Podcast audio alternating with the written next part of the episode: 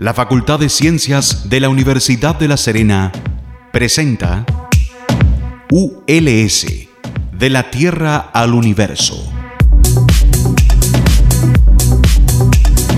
Porque el conocimiento científico nos pertenece a todas y a todos. Y una persona informada es una persona más empoderada.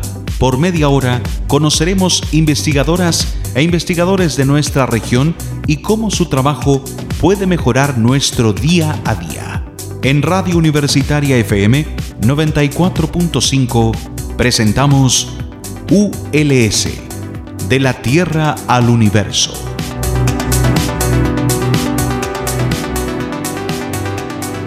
Bienvenidos a un nuevo capítulo de ULS de la Tierra al Universo, nuestro programa desde la radio universitaria y también lo pueden encontrar en Spotify como podcast. Hoy día tenemos una conversación interesantísima y súper pertinente a la región de Coquimbo. Por lo tanto, quiero eh, presentarles a la doctora Lisette Belis Rojas, quien es de acá de la Universidad de La Serena, específicamente del Departamento de Enfermería, y que se encuentra desarrollando una investigación eh, súper interesante de acuerdo a algunas consecuencias que está dejando este fenómeno que ya está instalado, es el cambio climático. Bienvenida, Lisette. Muchas gracias, Carla, por la invitación, ¿cierto? Y poder dar, eh, darme la oportunidad de poder eh, conversar, ¿cierto? Acerca de cómo esto, este cambio climático está afectando en alguna medida la salud y el bienestar de las comunidades y las personas. Exacto, es algo que por lo general asociamos solamente a la naturaleza, eh, pero no mucho a cómo ya está afectando al ser humano y sus costumbres o sus migraciones. Entonces, en ese sentido, quiero partir preguntándote, Lisette, em, en base en base al apoyo que estás recibiendo de, para hacer esta investigación, eh, ¿cómo partió todo? Sí, mira, en realidad eh, siempre me ha interesado el tema eh, de la salud eh, humana interconectada a la salud de los sistemas y del medio ambiente.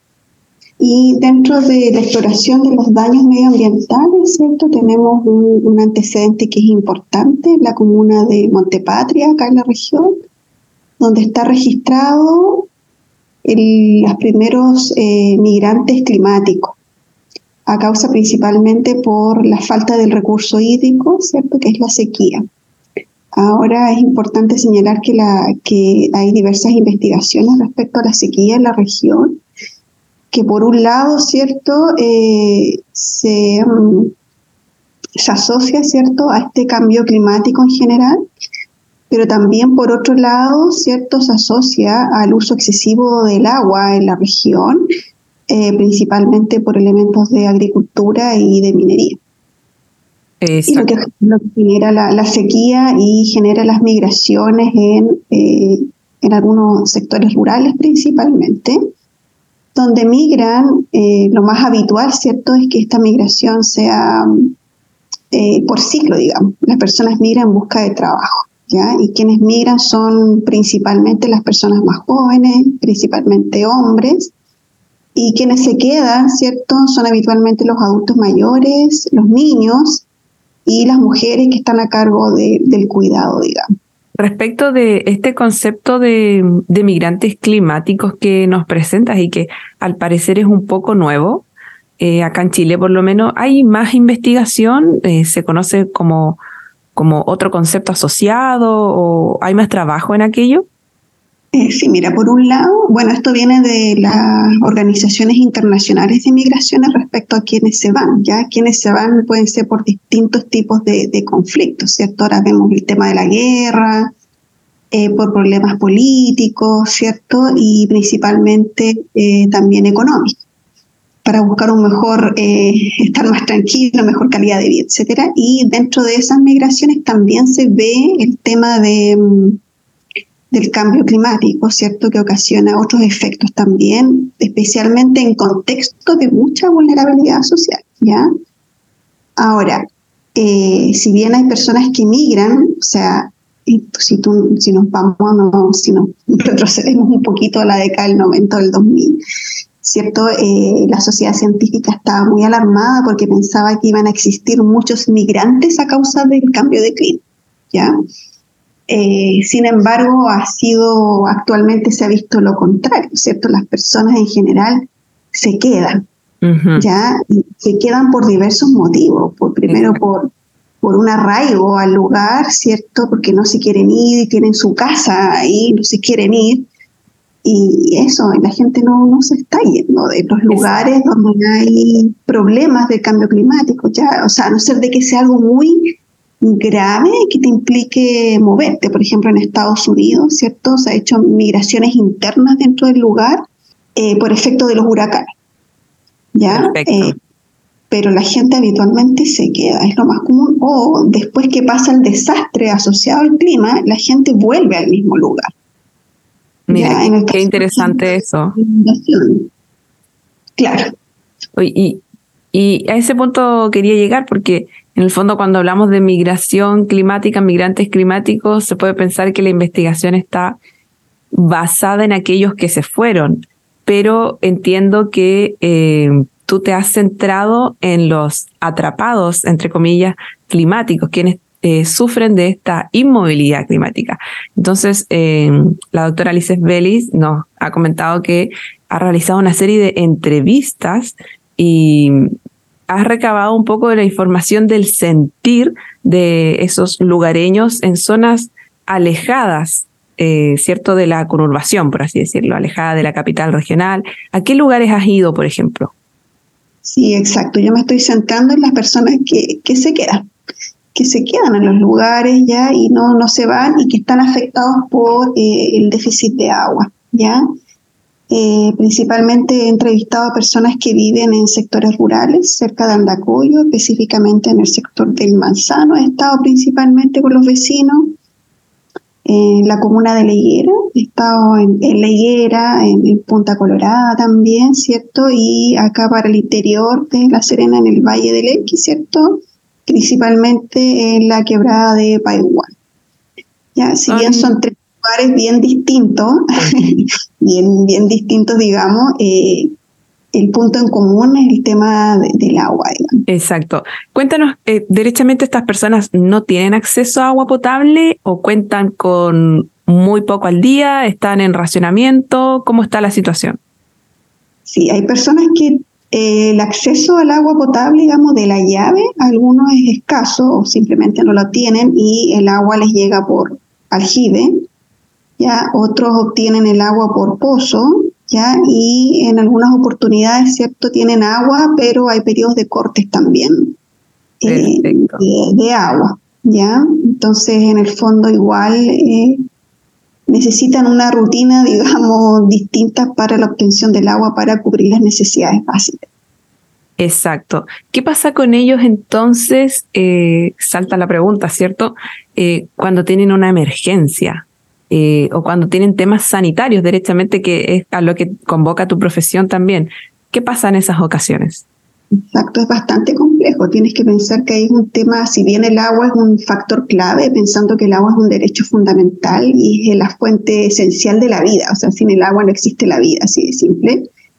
Bueno, son comunidades que existen múltiples factores que afectan la salud, ¿ya? Y dentro de eso obviamente está el agua, ¿ya? Si bien son comunidades que no están tan lejos de una ciudad, eh, sí están muy aisladas, digamos, en el sentido dentro de las políticas públicas. ¿ya? Entonces, eh, por ejemplo, solamente el hecho de educación. ¿ya? Eh, muchos jóvenes tienen que venir a la ciudad, por ejemplo, para la educación, enseñanza media, enseñanza superior, tienen que moverse. Ya, mismo con el tema de trabajo, ya eh, los trabajos son súper eh, acotados o por periodo. Eh, y el otro problema complejo es del acceso, ¿cierto?, de la locomoción colectiva para poder ir a estos lugares. Entonces, es multifactorial, ¿ya? Entonces, bueno, yo tuve la oportunidad, ¿cierto?, en conjunto de, con la Escuela de Autocuidado de mi colega que está en el proyecto, que es de la Universidad Católica del Norte, eh, frente justamente a estas necesidades, hicimos una, capacitación a las personas de dirigentes de la higuera respecto a los cuidados de primeros auxilios básicos, digamos, que era una de las necesidades sentidas de las personas. Y bueno, y dentro de eh, ese curso, ¿cierto? Enseñamos el tema de las curaciones de herida, algo súper simple, ¿ya? Y dentro de eso, ¿cierto? Eh, nosotros recurrimos a lo que uno tiene más a la mano en la casa, que es el agua de la llave. Entonces uno dice, ya, vamos a lavar la herida con agua de la llave y, las personas dicen, es que no tenemos agua de la llave. Entonces, ¿cómo lo hacemos? No tenemos agua de la llave. Entonces, algo súper básico que, que, se necesita y, y, que no está. Sí, muy, muy complejo. Eh, claro, a todos nos salta la pregunta de nuevo, ¿cómo esta gente enfrenta una herida, una caída o una emergencia donde necesitas transporte? Si eh, tenemos que decirlo, en la ciudad de repente no da abasto, hay poco tráfico en algunas zonas más alejadas del centro, me imagino la realidad para ellos. Eh, en ese sentido, eh, ¿cómo has llevado a cabo eh, tus entrevistas? ¿Han sido grupales? ¿Te ha costado llegar a esa gente? ¿Ha costado que den un testimonio? ¿Cómo enfrentan ellos la investigación? Porque me imagino que no es fácil para ellos que están tan alejados eh, y tan alejado en términos educacionales de estos proyectos, eh, enfrentar a alguien que venga a, preguntarte sobre un sentir y un fenómeno del cual no estás tan interiorizado quizás.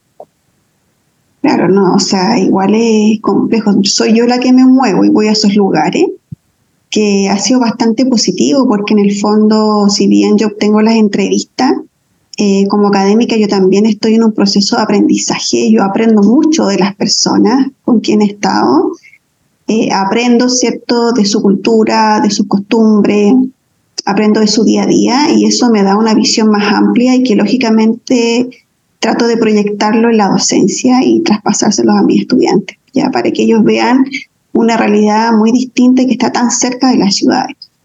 Sin duda. entonces es un aprendizaje continuo. Ya yo aprendo mucho de las personas, ya he aprendido mucho de los pequeños agricultores, he aprendido mucho, ¿cierto?, de los crianceros eh, y de los dirigentes también vecinales, ¿ya? Eh, bueno, soy yo quien va a dar a los lugares a, las entrevistas y he hecho entrevistas tanto individuales y también las he hecho grupales, ya lo que favorece la discusión y las conversaciones y todo el tema. Eh, pero claro, si también existe un poco de desconfianza, yo creo que es un tema a nivel de todo el mundo, a nivel país, un poco la desconfianza. Es, cultural. Claro, de quién viene, pero de a poquito se ha estado dando la, la confianza y, me ha permitido conocer desde su sentir, que es lo que me interesa a mí en la investigación, poder saber qué es lo que sienten frente a este tema. Y eso ha sido bien potente porque eh, estas narrativas o estas profundidades nos permiten generar una conciencia desde el área de la salud para poder determinar desde el cómo podemos llegar a las comunidades y poder apoyar, digamos, eh, o el poder enfrentar con elementos de mitigación y adaptación, ¿cierto?, a este cambio que está ocurriendo, que es el cambio climático. Exacto. Y asociado, ¿cierto? Obviamente al tema de la sequía acá en la región. Perfecto. Me queda claro entonces eh, el método que estás utilizando y las complejidades que has tenido que eh, sobrellevar para tener esos testimonios que la verdad es que son bastante valiosos. Además que te transportas directamente a terreno porque no hay forma eh, de comunicarse directamente con esas personas más que ir al lugar. bueno, recalcar que mm, este proyecto tiene el apoyo también de la Dirección de Investigación y Desarrollo, ¿cierto? Y eh, bueno, después de la pausa quiero llevarte a, otros temas que, que están muy interesantes también respecto de la misma investigación, así que por el momento te pido que elijas una canción para irnos a la pausa musical. Sí, puede ser una de Natalia Lafourcade que me gusta. Sí, sin duda. Qué bonito.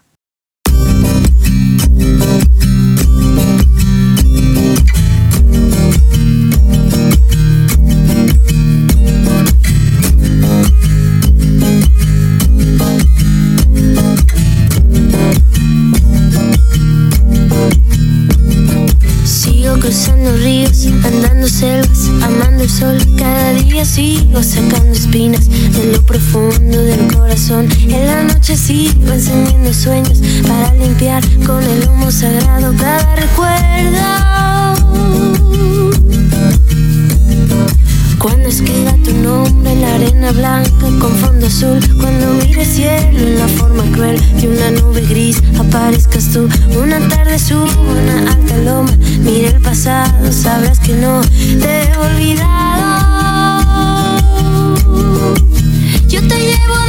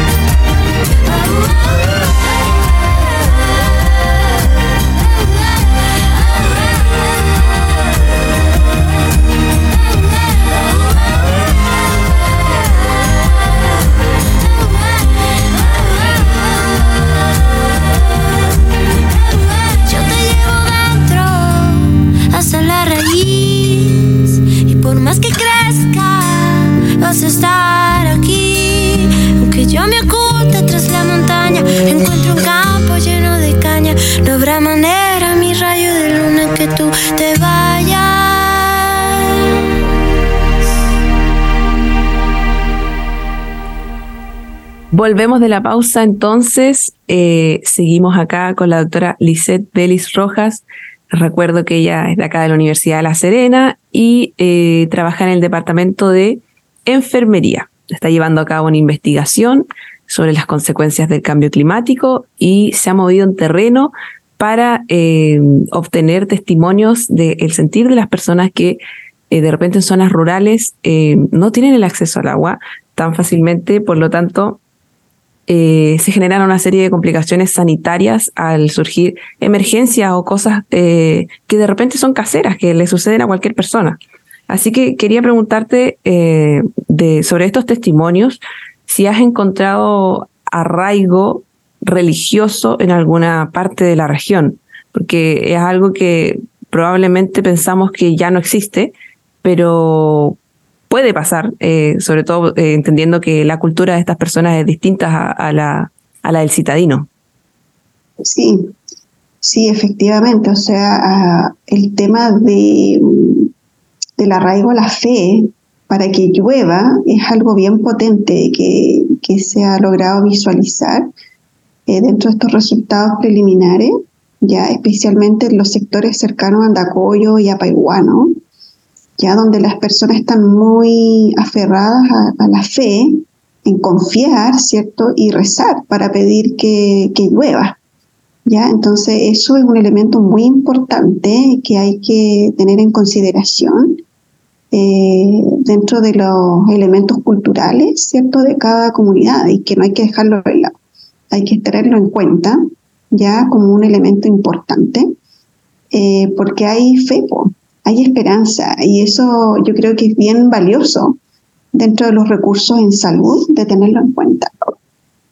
Exacto, porque em, es algo tan intrínseco del ser humano creer en algo y cuando tienes eh, inserto una, una religión eh, de hace muchos años que en verdad se traspasa de generación en generación, si toda tu familia eh, estuvo ligado a esto, es bien difícil educar respecto de un fenómeno que probablemente no va a hacer llover tanto como antes y te va a cambiar un poco el estilo de vida eh, o la calidad de vida, digámoslo. Así que eh, es otra de, las dificultades que ha tenido la doctora de enfrentar, pero eso ya queda para los resultados de, la investigación, ¿no? Es, la, es la suma realidad. Y me, gustaría preguntarte, ¿hacia dónde van estos resultados? ¿Cuál es el objetivo? ¿Cuál es el propósito de esto? Sí, mira, la idea es que, bueno, una vez que yo tenga ya el resultado final, lógicamente esto es, compartido. ¿ya? O sea, gracias a las personas que han participado en las entrevistas voy a poder tener los resultados. Eh, entonces, en el fondo acá, yo como investigadora lo que hago un poco es, es un poco dar cuenta del sentir de las personas, de las voces de las personas. Esa es mi idea, ¿ya? Y eh, bueno, lógicamente los resultados, lo primero que tengo que hacer es entregárselos a ellos, ya a las comunidades participantes y, a partir de eso, ¿cierto? También entregárselo a eh, los principales eh, directivos en salud, centros de salud rural, ¿cierto? De acá, de la región también. Y a partir de eso generar como un, porque esta es la, como la primera parte, digamos. Primero saber qué está pasando desde el sentir porque esto te va a generar sensibilidades. Y cuando tú generas sensibilidades, ¿cierto? Existe el impulso de que puedas generar proyectos en salud. Eh, especialmente eh, sería lo ideal de que estos proyectos se alineen con las metas sanitarias. Dentro de las metas sanitarias al 2030 hay un eje muy importante que es el eje medioambiental, y, que va muy de la mano, ¿cierto?, con el acuerdo Escazú que se llevó también acá en Chile. Entonces, eh, una de las principales acciones que deben realizar los equipos de salud es generar una participación social para el logro de un ambiente saludable. Y ese ambiente saludable significa, ¿cierto?, que las personas estén en armonía con el entorno, libre de contaminación, ¿cierto? Eh, y que ellos puedan también, ¿cierto?, eh, ser parte activo de la mitigación y adaptación, ¿ya? Por ejemplo, acá con la sequía ya necesitamos elementos de adaptación. Y para poder adaptarnos, eh, no es solo un punto de vista de los equipos tenemos que tener el punto de vista de las comunidades. ¿Ya? Y los elementos culturales son claves para esto, ¿ya? Ellos tienen mucha sabiduría, y que a veces esta sabiduría es invisibilizada por la tecnología. Entonces, esto tiene que articularse, ¿ya? Porque no es solo la tecnología, las personas saben muchas cosas, los agricultores saben muchas cosas, los crianceros saben muchas cosas, ya cosas que, que hemos aprendido. Entonces, ¿cómo lo articulamos y a partir de eso generar estrategias que apoyen la adaptación? porque hay personas que simplemente no se van a ir de ese lugar, porque hay un cariño y una conexión, una conexión tan grande con la tierra, con sus animales, que no se van a ir. ¿ya? Entonces hay un tema bien relevante que a mí me llamó la atención de las entrevistas, de cómo el agua ha generado aspectos relacionales dentro de la comunidad y que se han perdido porque ya no hay agua. Mm. Entonces, no sé, lugares donde se formaban las pozas, ponte tú, ya eh, de, las caídas de agua o de ríos, ¿cierto? En verano se juntaban todas las familias y las comunidades a compartir ahí en torno a eso. Y eso ya no existe. Entonces, ellos ya pierden lugares de recreación. Exacto, entonces eso ya no existe, no está, y de relación, porque ahí el, si bien se hay un elemento de, de recreación que es importante, hay un tema de relaciones humanas que es mucho más relevante entre los vecinos, ¿te fijas? Y que eso ya no existe, eh, por lo menos en torno al agua. Exacto. Eh, y anteriormente. Y yendo a, ese punto de las relaciones humanas, eh, ¿se pueden ver afectadas respecto de una lucha por el agua, por ejemplo? porque hemos, hemos escuchado que en el tema de, de, por ejemplo, la alimentación, Em, cuando hablamos de seguridad alimentaria, por ejemplo, eh, suele salir el concepto de la lucha por el alimento también. Entonces, ¿puede suceder esto con el agua? Exacto, exacto. Eh, se generan conflictos, ¿cierto?, relacionales también en torno al agua, sobre todo acá en Chile que tenemos un, un tema del agua potente, porque hay agua, ¿cierto?, que hay privadas también, ¿cierto?, y sabemos que hay aguas que se llevan por otro lado. Entonces, claro, existen los conflictos en torno al agua y esto eh, a futuro esperemos que no siga avanzando, pero sí hay conflictos. ¿Dónde hacemos el pozo?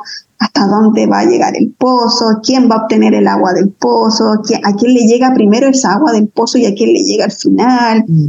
Entonces, claro, se genera el, conflicto eh, relacional entonces en torno al agua y algo tan surge de una alta demanda, ¿no? O sea, exactamente. Además, eh, teniendo en cuenta de que el robo de agua es una realidad en nuestro país, eh, claro que es, eh, me imagino que deben surgir este tipo de conflictos relacionales entre esas comunidades. y llevando a otro, a otro punto súper importante, quiero que nos comentes eh, sobre algo que me llamó mucho la, en la conversación que tuvimos contigo, eh, sobre la enfermería comunitaria. Ya, eh, generalmente nosotros decimos, los enfermeros están en los hospitales, están en los CEFAM, están en la ciudad, porque acá están los recintos de salud, acá están los recintos hospitalarios, o si no, van a domicilio, pero dentro de la ciudad también, ¿cierto? Entonces, esta investigación que se basa en lugares alejados, eh, quería preguntarte de dónde viene, de dónde nace esa, esa vocación. Y claro, tú me habías respondido desde la enfermería comunitaria. Y fue algo súper nuevo para nosotros escucharlo, así que quiero que expliques un poco a la audiencia de qué se trata esta, esta área de la enfermería. Sí, mire, la enfermería comunitaria, tal como lo dice ahí, está enfocado en la comunidad en las comunidades. Entonces la idea es que la enfermera comunitaria eh, salga a las comunidades y la base central de la enfermería comunitaria es la promoción y la prevención. ¿ya? Ahora, la enfermería comunitaria nace cuando nace la enfermería a nivel universitario acá en Chile, que fue hace muchos años atrás, como no me acuerdo la fecha, pero en el 1900 y tal. Cuando estaba la Universidad de Chile y se abren las primeras carreras de enfermería, ¿cierto? y, eh, y el objetivo en ese tiempo cuando había mucha cierta mortalidad infantil. En esa época, por, a causa de enfermedades infectocontagiosas, ¿cierto? respiratoria, gastrointestinal en la infancia, eh, el objetivo de la enfermería comunitaria era ir a las casas de las personas, ¿cierto? Y mantener la higiene, el medio ambiente, enseñar a las personas eh, de cómo bañar un recién nacido, por ejemplo. ¿ya? Ahora esto se ha ido ampliando porque sabemos que las enfermedades han ido cambiando y el objetivo de la enfermería comunitaria es ir a terreno, ir a los colegios, ir a las empresas, ir a las comunidades, junta de vecinos, ver la realidad, ¿cierto?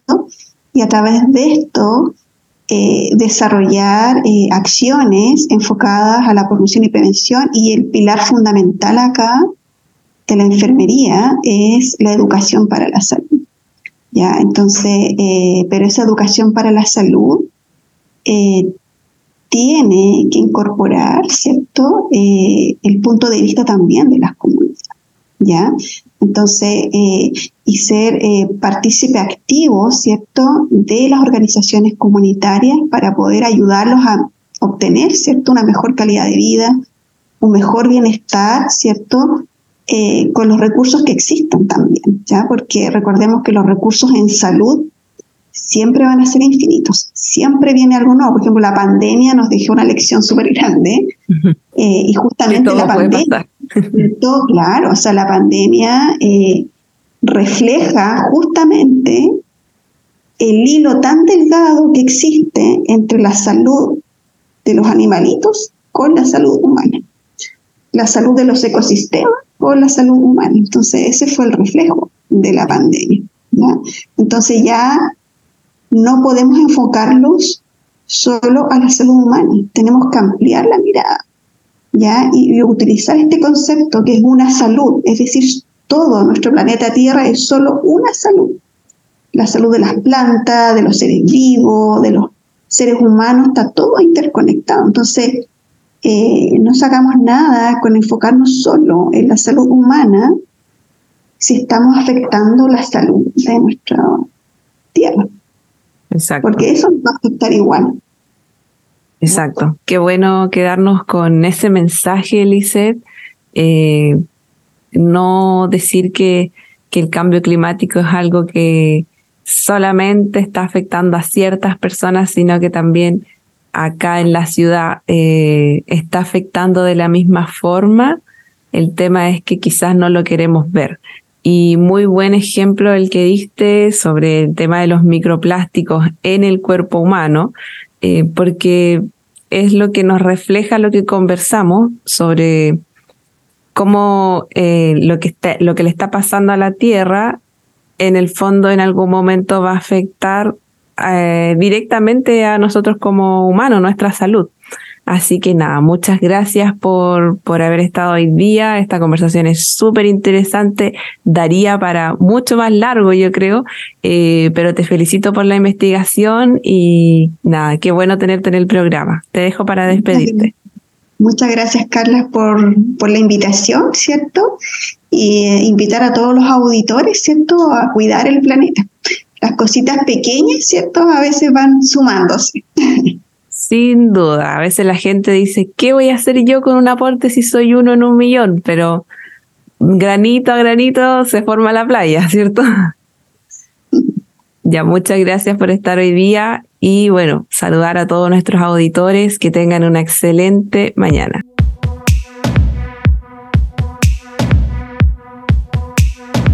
La Facultad de Ciencias de la Universidad de La Serena presentó ULS de la Tierra al Universo. Porque el conocimiento científico nos pertenece a todas y a todos. Y una persona informada es una persona más empoderada. Por media hora hemos conocido investigadores de nuestra región y cómo su trabajo puede mejorar nuestro día a día. En Radio Universitaria FM 94.5 hemos presentado ULS, de la Tierra al Universo.